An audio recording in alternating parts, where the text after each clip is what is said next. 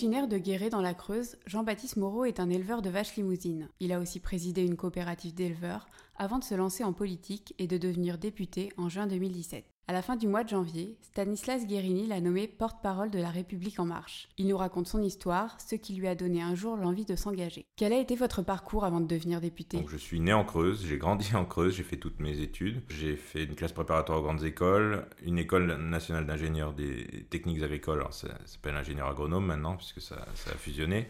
Et ensuite, bah, j'ai travaillé euh, dans le conseil aux agriculteurs, en élevage plus, précisément, dans le commerce international aussi d'animaux. Et puis, euh, je me suis installé sur l'exploitation familiale en 2006.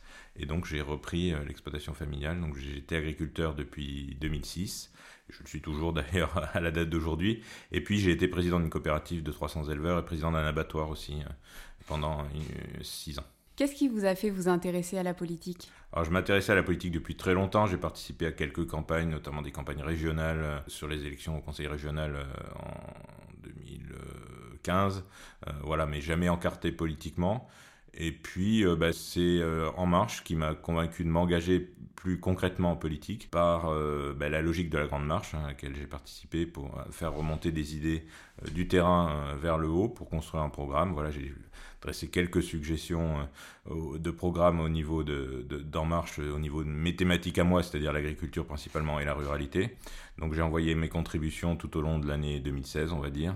Et puis l'engagement plus formel et plus concret vient de la rencontre avec le président de la République, enfin, qui à l'époque était Emmanuel, euh, donc en février 2017 pour le salon d'agriculture. Donc ça a été le, déclic, le moment où vous avez décidé de vous, vous présenter? Ça a été le déclic, oui, lors d'une discussion d'une demi-heure euh, voilà, avec lui où euh, on a échangé sur les thématiques euh, qui me sont chères et où j'ai trouvé quelqu'un d'excessivement à l'écoute et qui m'a dit mais pourquoi tu te présentes pas euh, ta candidature à la CNI et donc j'ai envoyé ma candidature, mon CV, ma lettre de motivation dans la foulée. Comment votre expérience en tant qu'éleveur vous aide pour votre travail de député? Ben, En tant qu'éleveur, que je suis encore et auquel je tiens parce que ça permet justement de garder un contact avec la réalité. Les week-ends, le fait de rechausser les bottes et la côte, ben, je peux vous dire que ça ramène, remet un peu les pieds sur terre. voilà. Je continue à gérer mon exploitation administrativement, comptablement, donc ça permet de voir aussi les difficultés concrètement, euh, comment elles se, manifestent. Donc euh, je peux vous dire que ça donne une motivation encore supplémentaire.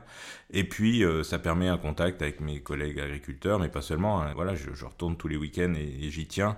Et c'est hyper important. Et du vendredi au lundi, j'essaye d'être le plus présent auprès de, des Creusoises et des Creusois pour voilà, vraiment avoir l'échange concret avec les gens du terrain. C'est hyper important. Et bon, mon expérience de président de coopérative et de président d'abattoir m'a donné aussi une vision de toute la filière agroalimentaire qui me permet aujourd'hui de discuter aussi avec la grande distribution, d'avoir un certain nombre d'échanges sur l'ensemble de la filière agroalimentaire. Et puis, voilà, je suis né, j'ai grandi dans un territoire, euh, ce qu'on appelle hyper rural, donc j'en connais à la fois ses difficultés, mais aussi ses atouts, parce qu'on parle toujours des difficultés du monde rural. Il faudrait parler un peu de temps en temps de ses atouts et c'est aussi important. Et quel est le combat qui vous tient le plus à cœur? Le combat qui me tient le plus à cœur, c'est justement de redynamiser euh, ces territoires qui ont été longtemps un peu oubliés. Alors, c'est un peu euh, une image d'épinal que de dire ça, que c'est ce qu'on a appelé la diagonale du Vic pendant des années, mais c'est vrai qu'on a misé beaucoup sur toutes les métropoles, et par rapport à ça, on a attendu que ces métropoles ruissellent sur, euh, sur les campagnes. Le problème, c'est que c'est pas le cas aujourd'hui, au contraire, elles aspirent l'activité économique,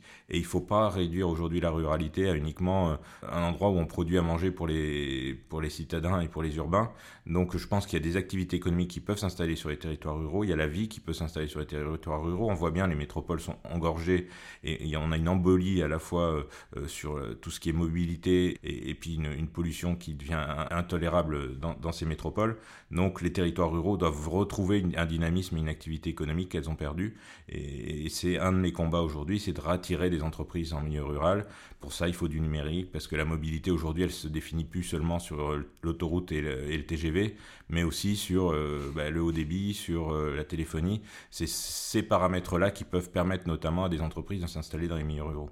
Alors j'ai une question euh, sur l'Europe. En quoi aujourd'hui l'Europe elle est essentielle pour les agriculteurs? Mais elle n'est pas essentielle que pour les agriculteurs, elle est essentielle pour tous les territoires ruraux. Enfin, on voit qu'un grand nombre de projets aujourd'hui, que ce soit industriels ou autres, on a fait des visites d'entreprise avec Roland Lescure, président de la commission des affaires économiques la semaine dernière, un grand nombre de projets dans les entreprises sont cofinancés par l'Union européenne, par des fonds européens. Tout ce qui est fonds FEADER, euh, voilà, tous ces fonds-là, ils sont essentiels sur les territoires ruraux. Alors, sur l'agriculture, bien sûr, il y a la politique agricole commune, sans laquelle aujourd'hui il n'y aurait plus d'agriculture en France, clairement, il faut être clair. Hein. Sans politique agricole commune, euh, sans Union européenne, sans l'euro, aujourd'hui il n'y aurait plus d'agriculture en France. Il faut, il faut être clair avec ça. Donc la politique agricole commune, c'est un enjeu essentiel aujourd'hui euh, de, la future campagne européenne. Et puis, euh, au niveau des territoires ruraux, sans euh, les financements européens, aujourd'hui, il y a un grand nombre de projets en territoires ruraux qui n'auraient jamais pu se faire. Est-ce que vous pouvez nous raconter votre plus beau souvenir politique? Bon, je pourrais dire la victoire législative, mais c'est pas forcément ça, puisque cette victoire, en fait, à la fois, on, sent une joie intense, mais tout de suite après, une responsabilité énorme qui vous tombe sur les épaules.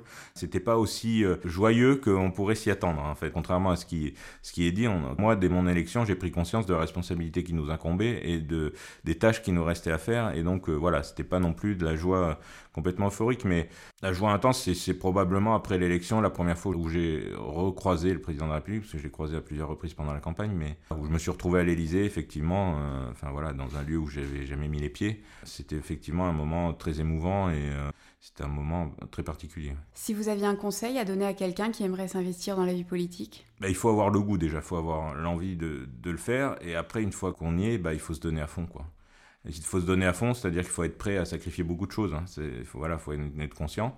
Mais après, euh, après, si on a envie de le faire, il faut pas hésiter, quoi. Il faut pas hésiter parce que, parce que certes, il y a, bon, il y a pas que des bons moments, mais enfin, vraiment, on touche l'action du doigt concrètement et, c'est vraiment un, superbe engagement au, profit des autres. Hein. C'est vraiment quelque chose qu'il ne faut pas le voir comme une promotion personnelle, mais bien comme un engagement au profit de la, collectivité. Et, euh, et, si on a envie de le faire, il faut le faire tout en essayant de se préserver un minimum, euh, parce que c'est un, milieu qui est assez violent, il faut, faut, être, faut, être, clair. Mais voilà, peut-être préserver quand même une part d'intimité. Mais si on a envie de la faire, il faut y aller, parce que c'est vraiment quelque chose d'intéressant et je regrette absolument pas mon engagement aujourd'hui. Et un conseil pour quelqu'un qui aimerait devenir agriculteur?